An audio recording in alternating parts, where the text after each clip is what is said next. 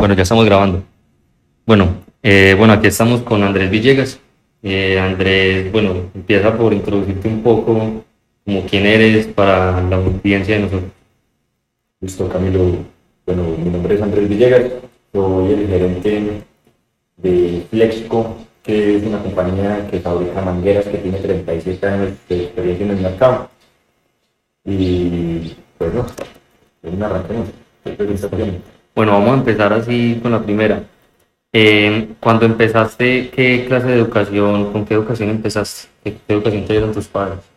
Eh, pues en, mi familia la educación siempre ha sido muy importante y afortunadamente siempre he contado con el apoyo de mi familia. Yo estudié en el Liceo Francés y ahí me fui a estudiar economía en la Javeriana en Bogotá. Los que siempre me apareció, me, me mucho la economía, el yo tenía enfoque económico y siempre me metí por el lado, porque siempre me han gustado los negocios. Después hice una, una maestría en finanzas en la Javeriana de Cali, tiempo que estuve trabajando allá. Y después tuve la oportunidad de hacer un MBA en, en Administración de Negocios Internacionales en Francia. Ok, todo eso enfocado, o sea, desde pelado sabías que venías para Flexco. No, la verdad es que no. Yo cuando estaba en la universidad me- apasionaba mucho el tema de bolsa, de inversiones. Y hice todos los cursos de bolsa, hice cursos de, de la ANB, que es el regulador del mercado. Y he tenido pues como el interés y, y he leído mucho, investigado, me he metido, he metido plata en acciones, he perdido plata en acciones, he ganado.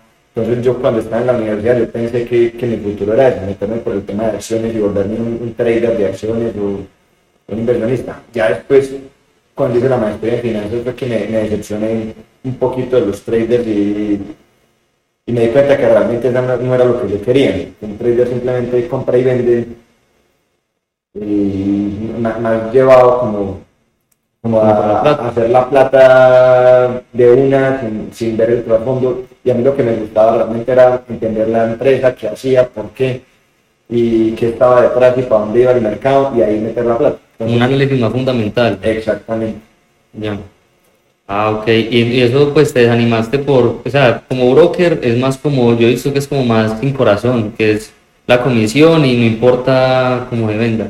Fue por eso como que te desanimaste. En, en- las comisionistas generalmente tienen que cumplir unas metas y eso lo hacen a partir de transacciones y entonces tienen que venderle un número de acciones a los clientes, pero no se meten de fondo a investigar esa acción que están vendiendo, qué va a pasar a futuro. Entonces me dice, a comprar acciones de Ecopetrol porque están en un buen precio, pero realmente para el futuro del petróleo si la tendencia económica mundial es que el petróleo tiende a disminuir y entonces fue por eso que, que me desanimé un poquito. Ok. ¿Y hace cuánto estás acá en Flexco? En Flexco voy para cuatro años. Llegaste de una vez como gerente, Antes de, de hacer el MBA, yo estuve trabajando más de un año aquí en, en Flexco, eh, en, en otro cargo. Me fui a estudiar y volví, y esto es un negocio familiar, y apenas llegué me tiraron el chicharrón y me mandaron a, a responder. Ok. Eh, bueno, eh, ¿tú estás casado? Estoy casado. sí. ¿Eso cómo influye acá el tema de mantener a la cabeza una compañía tan grande como el tema familiar? ¿Cómo es ese tema? ¿O es bien es complejo o eso no te ha afectado nada? Yo creo que todo el mundo tiene responsabilidades y todo el mundo tiene preocupaciones en cualquier cargo, pero eso no es, no es exclusivo de este cargo. Y obviamente cuando uno tiene problemas la empresa, el, el día que hay que pagar nómina y uno no anda por tipo de plata, pues uno está muy estresado. Y ese estrés uno no le llega cuando, cuando pasa la puerta de la casa. Entonces, eh, es un tema difícil que hay que saber manejar bien cómo separar los temas personales y los temas de la empresa pero no es fácil. Y no, lo, no soy el más exitoso así. ¿Cómo qué recomendación le das si alguno que nos está escuchando para mí? para no mezclar lo personal con lo, con empresarial, ¿qué recomendación darías? Bueno, problemas en las empresas siempre va a haber. Así sea una excelente empresa y esté botando plata, eso uno siempre va a tener algún problema por algún lado. Entonces, lo que yo he venido dándome cuenta es que uno tiene que tener mecanismos de distinción. Y, y hay gente que, que lo logra, no sé, con música, tocando algún instrumento. Hay gente que lo hace por el deporte. Hay gente que lo hace con la rumba. Hay gente que lo hace con la comida y se dedica entonces a comer. Entonces, no, pero no tiene un ver pues, que muchos empresarios son, son- tienen problemas de peso. Es por eso. Entonces, ¿qué les recomiendo? Buscar algo que no sea tan dañino. ¿Y cuál es el suyo? ¿Cuál es su el Claro, hobby donde buscando porque digamos que mi, mi deporte de, de pasión es la bicicleta. Pero no siempre encuentro los espacios para montarlo. Entre semana y el fin de semana, entonces sigo buscando. Bueno. Eh, listo. Involucrarse, como decías, es un negocio familiar Flexco. ¿Cómo cambia la relación ya cuando no es una cena, digamos, familiar, sino ya de negocios, pero con la familia? ¿Cómo se vuelve esa relación con tu papá o como con las personas que, que con las que mezclas esa relación de familiar y, y empresarial? Afortunadamente yo crecí con, con ese ejemplo y digamos que la, la familia mía, ampliada por la del papá, todos mis tíos, somos parte de del mismo grupo económico. Entonces, siempre los negocios han sido negocios de familia, siempre ha sido una, un- una familia empresaria, es como el término que se conoce. Y, y eso no es que sea fácil, porque entonces cuando hay diferencias de opiniones, muchas familias pelean y se dejan de hablar y entonces eso empieza a afectar el negocio. En la familia nosotros hemos intentado manejarlo respetando los roles de cada uno. Y en mi caso, yo trabajo con mi papá y trabajo con mi hermana. Y el éxito ha sido ese. Cada uno tiene su línea de trabajo y no se mete en, las decisiones de otros. Ah, ok, bien. Bueno. Mm, ¿Cuál fue la persona que más influyó en usted como para tomar esa... o que lo que la persona que idolatra, pues que idolatra es como un término como muy, ya muy grande, pero como que admire o que No, lo tenga papá, como referente? papá, esta empresa se la inventó él desde cero. Yo de la universidad dio la oportunidad y empezó a, a cacharrear con las máquinas y se metió con esto. Y eso, y todo el que ha intentado hacer un emprendimiento se da cuenta que es muy difícil. Y crecerlo y tener el punto de lo que está hoy es muy. Esa es una cosa que yo creo que muy poquita gente tiene la chispa para hacerlo. Sí, es que esto es a nivel, Flexco lo tienes a nivel país o ya están empleando pues como en el ámbito internacional. Nosotros exportamos a varios países, Perú, Ecuador, Panamá, Costa Rica. Todo, mangueras o el plástico sin materia prima. O ya, Mangueras, ya terminado. Sí. ¿Y que cuál es el futuro con vos al mando? Acá estás al mando, pues, ¿qué más, ¿quién más hay arriba en la escala administrativa? Yo soy el gerente de Flexpo, hay un presidente que es en el grupo económico que está por encima mío. Y por encima está la junta directiva. Digamos que la junta directiva a los que yo le respondo. Ya está tu papá, tu tío, pues, Y hay unos externos y entre ellos también están papás, mi tío, hay varios tíos ahí. Bueno, eh, entonces, bueno, vos acá tomás decisiones importantes, pues, como la cabeza acá de Flexco. ¿Qué, pretensiones tienes a futuro lograr como, con la compañía?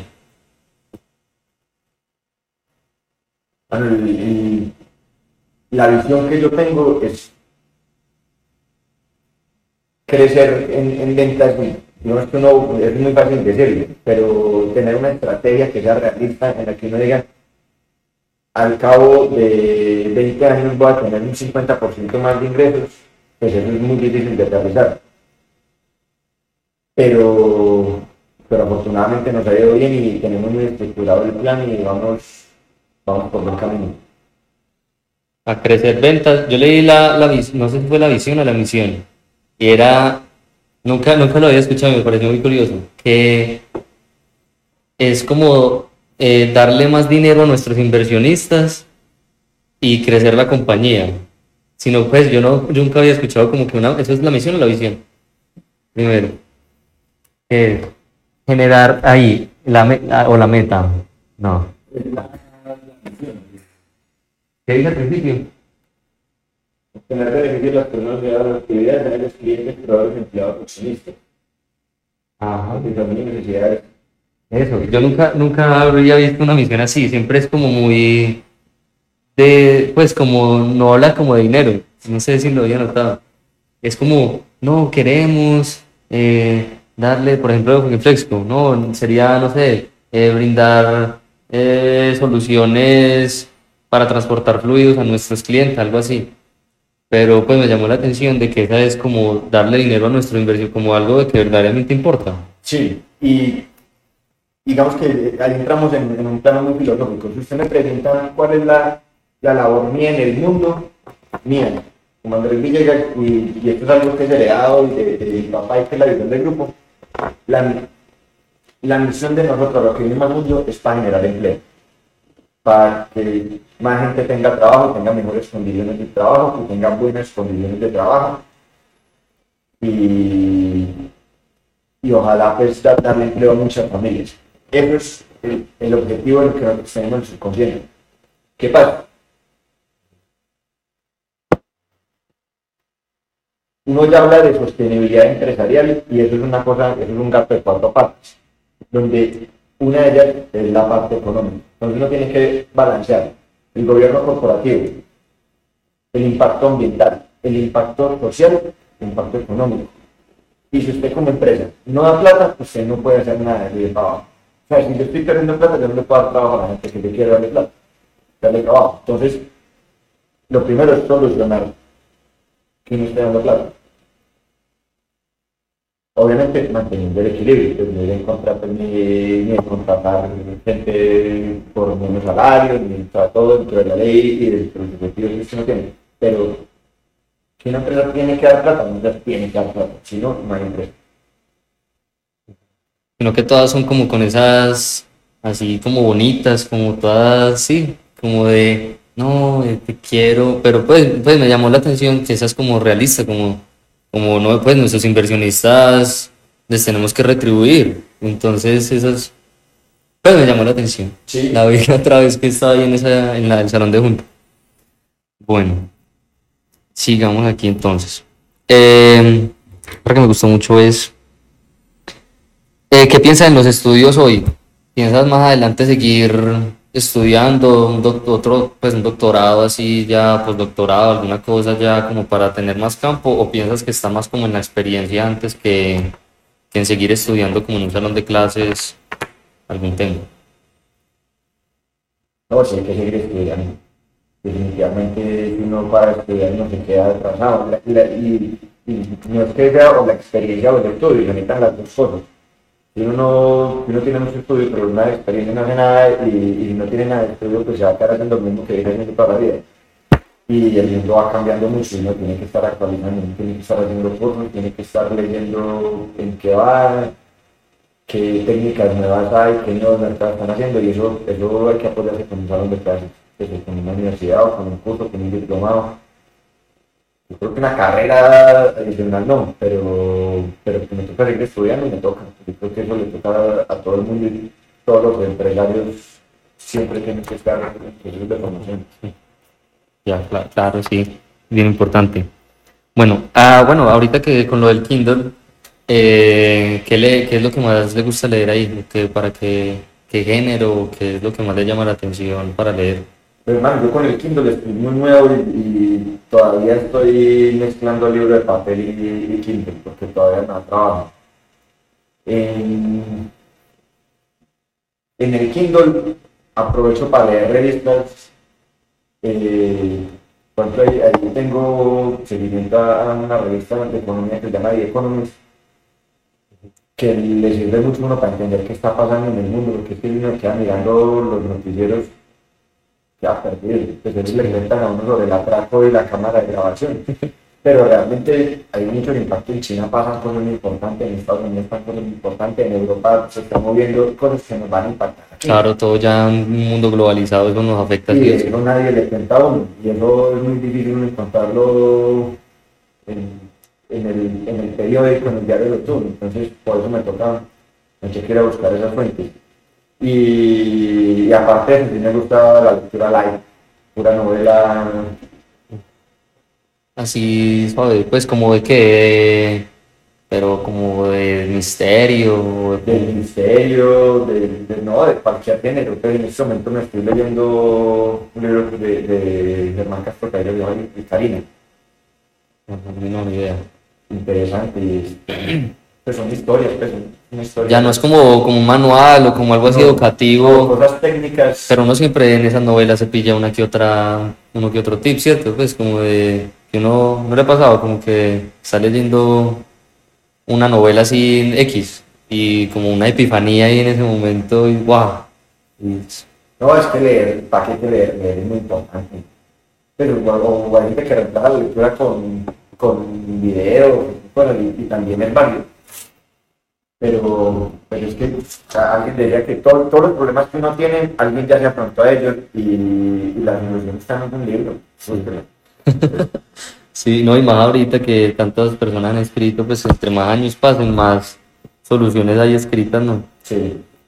Claro, esas es mundial. No, y, y algo que yo he visto es que, por ejemplo, hay errores que le costaron a personas millones de dólares y solo comprando un libro, no sé, de 40 mil, ya uno puede saltarse ese error como tan catastrófico, como algo así, pues pienso yo. Sí. Bueno, digamos con otra pregunta de aquí. Mm, hmm. Hablemos de, de lo de las frutas. ¿Cómo se llama? Disfruber, eh, lo de Dúa. Duba Fruit. Eso. ¿Cómo, cómo empezó eso? Ah, bueno, para contextualizar un poquito acá a la audiencia, ¿qué es, qué es Duba? ¿Qué era Dúa? Dúa fue un emprendimiento cuando vivía en Cali con, con otros dos amigos que vimos la oportunidad de empezar a comercializar fruta deshidratada en empaque tipo snack. Hay muchas tendencias que dicen que el consumo de fruta a nivel mundial va a seguir creciendo y, y el de los snacks también. Y la fruta deshidratada es, es, un, es un producto que tiene un futuro muy bueno, muy interesante. Cada vez se van a consumir más paquetes de fruta deshidratada en el mundo y eso es una realidad, es una tendencia. Claro, Cada vez la gente preocupa más por, por la salud. por la salud. Y por el medio ambiente, pues que no vaya a ser un, un producto así que dañe el medio ambiente y todo eso siempre ya ahorita es como más consciente. Entonces, viendo, viendo esa oportunidad de que el mercado iba para allá, nosotros le dijimos, venga, pues aprovechemos que un amigo tenía contactos con, con vendedores de fruta y inicialmente empezamos a, a fabricarlo y a comercializarlo y nos empezó a ir bien. Mm, No, ninguno de los tres estaba metido 100% en el negocio porque los tres teníamos buenos puestos en otras partes, entonces no, no se justificaba que alguno estuviera al frente. Y eso fue uno de los errores. Nosotros empezamos y nos dedicamos en grandes superficies, entra- entramos en, en la 14 y, era nuestro principal cliente, alcanzamos a vender en Olímpica, eh, en todos los supermercados de Cali y eso empezó a crecer a, a muy buen ritmo. Pero eso que ninguno de los tres le dedicara el tiempo que requería el negocio, entonces empezó a quedar estancado. Y con la pandemia y, la quiebra del almacén de la 14, nosotros más bien decidimos liquidar eso y venderlo por, por una plata que debíamos pues, con el proveedor de las frutas y, salimos de ese negocio.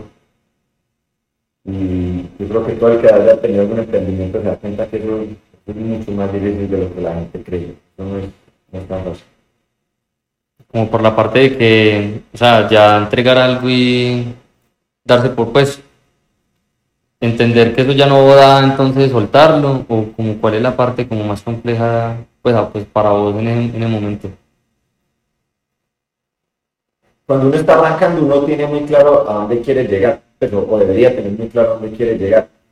Pero la verdad es que uno no prevé todos los problemas que tiene. Entonces nosotros tuvimos problemas con el INVIMA, tuvimos problemas con el proveedor del empaque, nos tocó cambiar cuatro o cinco del proveedor de frutas porque nos quedaban mal o nos subían los precios y ya teníamos un contrato cerrado, entonces pues, nos tocaba perder plata para cumplir el contrato o si nos ponían una multa que nos valía más. Entonces todos esos problemas hacen que uno se vaya desmotivando. Y, y uno sigue y uno sigue para ser emprendedor hay que ser terco y hay que, hay que muchas veces decir, bueno, no, no importa perder esta mientras vaya a ganar al final. Y, y no sigue, y no sigue, y no sigue. Ya con la pandemia y con el la 14, pues ya fue la estocada final y uno que ya no, no vamos para ningún lado, no se para.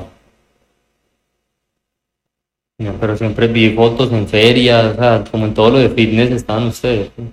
Sí, sí, sí, estuvimos en ferias en Bogotá, participamos en ferias en Cali. Tuvimos, casi llegamos a exportar también una vez. No, había buenas proyecciones, pero. Pero no, la pandemia nos, nos ahí. Y chévere el gremio, pues como el del, del- eso era como fit, ¿cierto? Como ustedes estaban enfocados como en lo, en lo saludable y todo. ¿Qué tal eso ahí de competencia o en la gente que uno se rodea en ese gremio? Es un gremio difícil, hay mucha competencia y tuvimos, como le digo, cambiamos de proveedor de frutas varias veces porque hay gente complicada en ese, en ese mundo. Entonces, pues, muchas, muchas veces, varias veces nos pasó que el proveedor de frutas después terminó siendo competencia de nosotros. Entonces, eso lo desanima también a uno porque tiene que está en el producto a uno, entonces claramente lo va a vender más barato. Pero bueno, no, pues igual e- ese problema de, ese gremio, igual hay problema en todos los gremios, pues igual me lo encuentro en el gremio de las mangueras, igual está el gremio de las pinturas, igual está en el gremio de la construcción, pues está en todos lados. No hay negocio fácil. No me imagino. ¿Y ya eso ustedes deshidrataban la fruta o ya la, o la compraban? O sea, ustedes tercerizaron todo, ustedes tenían su bodega como en Dúa donde deshidrataban, ¿cómo era eso? No, nosotros teníamos un proveedor y al, al final el proceso que mejor funcionó es que nosotros le pusimos la máquina al, al proveedor, la máquina de packing, y él mismo nos entregaba el producto ya empacado y lo mandaba a Cali a deshidratar, eh, a, a comercializar. En Cali teníamos una bodega de comercialización simplemente donde se distribuían ya los almacenes, pero todo el proceso se hacía aquí en, en Dos Quebradas. Ajá, o sea, ya, como, o sea, yo les pongo la máquina y eso para deshidratar la fruta también lo hacía esa máquina, la No, deshidrataba y no, la fruta me la entregaban ya deshidratada. Ah, el proveedor ya la tenía deshidratada. Ah, o sea, ah, por eso, por eso fue más fácil el otro ya coger el negocio, pues ya, Sí, ya la tenía ya toda. Ah, y el mismo. Ah, ok, ok, pues. Bueno, tiremos una, ¿cómo vamos de tiempo? Tiremos una última, así suave. Bueno, eh, ahorita que hablábamos como de la filosofía, ese tema me llama como la atención. ¿Qué idea para usted es como el mantra en su vida? Que diga, yo me guío por, por esta frase o hay pues, o hay algún como un principio como fundamental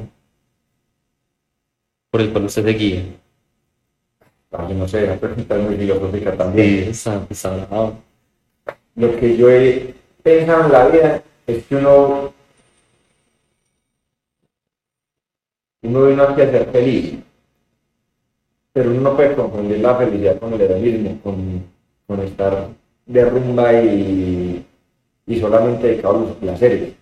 A mí personalmente me da placer trabajar, a mí me gusta trabajar, a mí me gusta los negocios, me genera, me genera una satisfacción. Y si uno se queda en la casa todo el día, pues "Ah, yo soy feliz viendo televisión escuchando música.